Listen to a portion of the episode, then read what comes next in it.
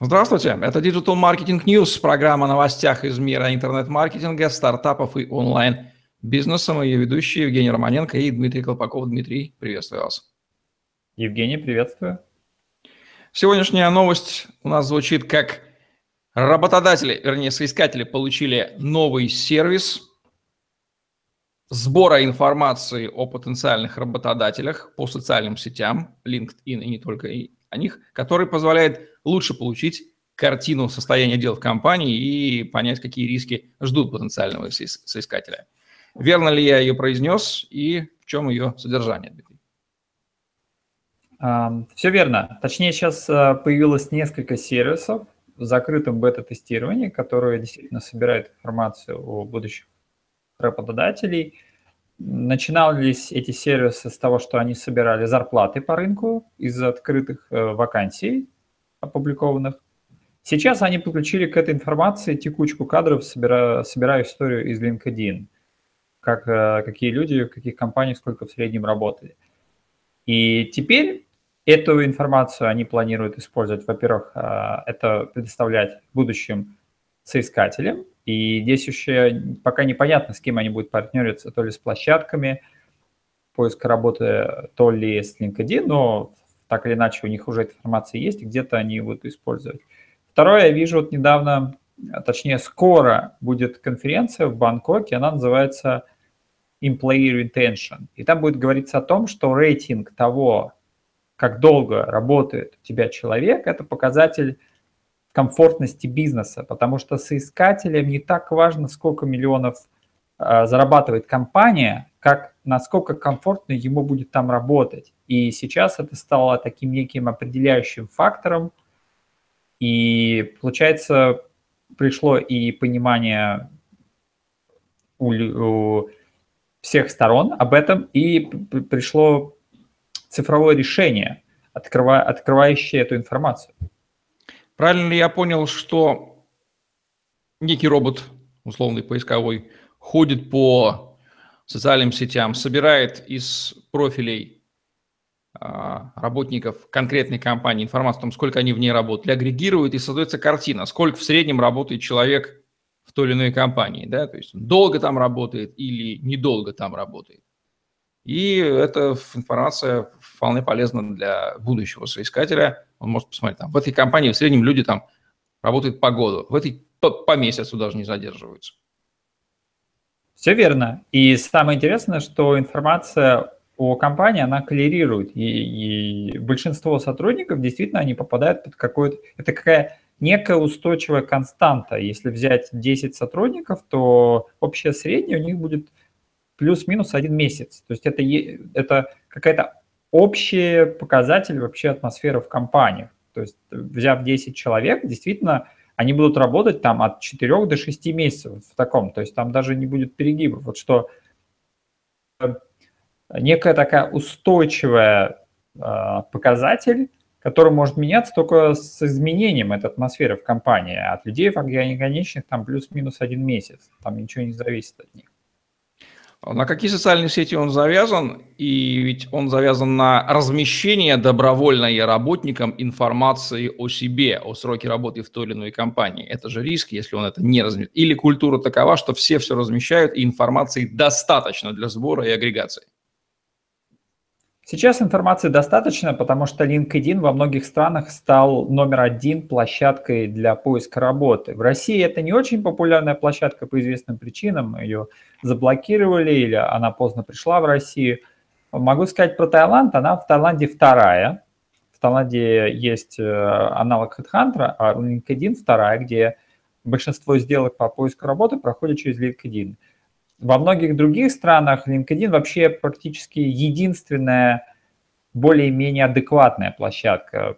Там просто нету хороших, там есть площадки поиска работы на уровне там, простых размещений объявлений, но там нет какой-то структуры. И поэтому люди очень внимательно следят за своим профайлом и за своей историей, где они были, они расписывают, что они делали и так далее. И у них – довольно хорошо хронология их расписана. Фактически они берут и выкладывают публично свое резюме. Раньше они его отправляли, сейчас э, все резюме лежат в профайлах, особенно в тех странах, где LinkedIn лидирует. где ваш LinkedIn профайл – это, собственно, ваше резюме онлайн. Поэтому там все расписано, и это все в открытом доступе. робот спокойно может зайти, просто взять, скачать эти данные и агрегировать просто в единую базу. Ну что, информация полезная. Компании-то об этом знают, о том, что работники сообщают миру информацию о том, сколько они там держатся, и как это влияет на их отношения, ну, по крайней мере, известность того, что это происходит. Ну, я думаю, что все компании знают про LinkedIn, и все знают, что когда сотрудник у них работает и оканчивает работу, это появляется строчка в LinkedIn об этой компании. Это очевидный факт.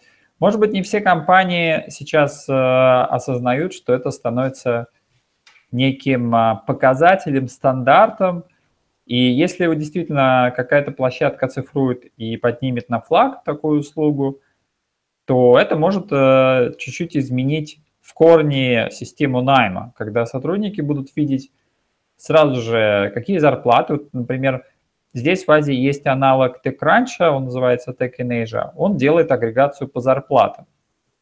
Там он просто, поскольку у него есть площадка по размещению вакансий, он взял и проанализировал, какие, какие зарплаты, в каких странах и по каким а, профессиям.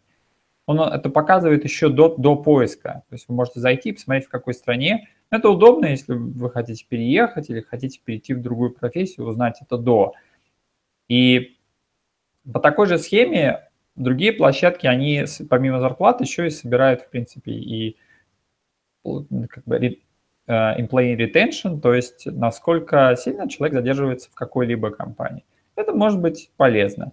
И я вижу вот по ближайшим конференциям, что этот вопрос начал подниматься уже среди бизнесов, что давайте не просто, а, можно так сказать, что у корпоративной культуры появился некий показатель. Вот э, очень много слов есть такой там, э, там HR-бренд, там что-то Некая компания. метрика, да, которую уже можно измерять, сколько на да. работают сотрудники.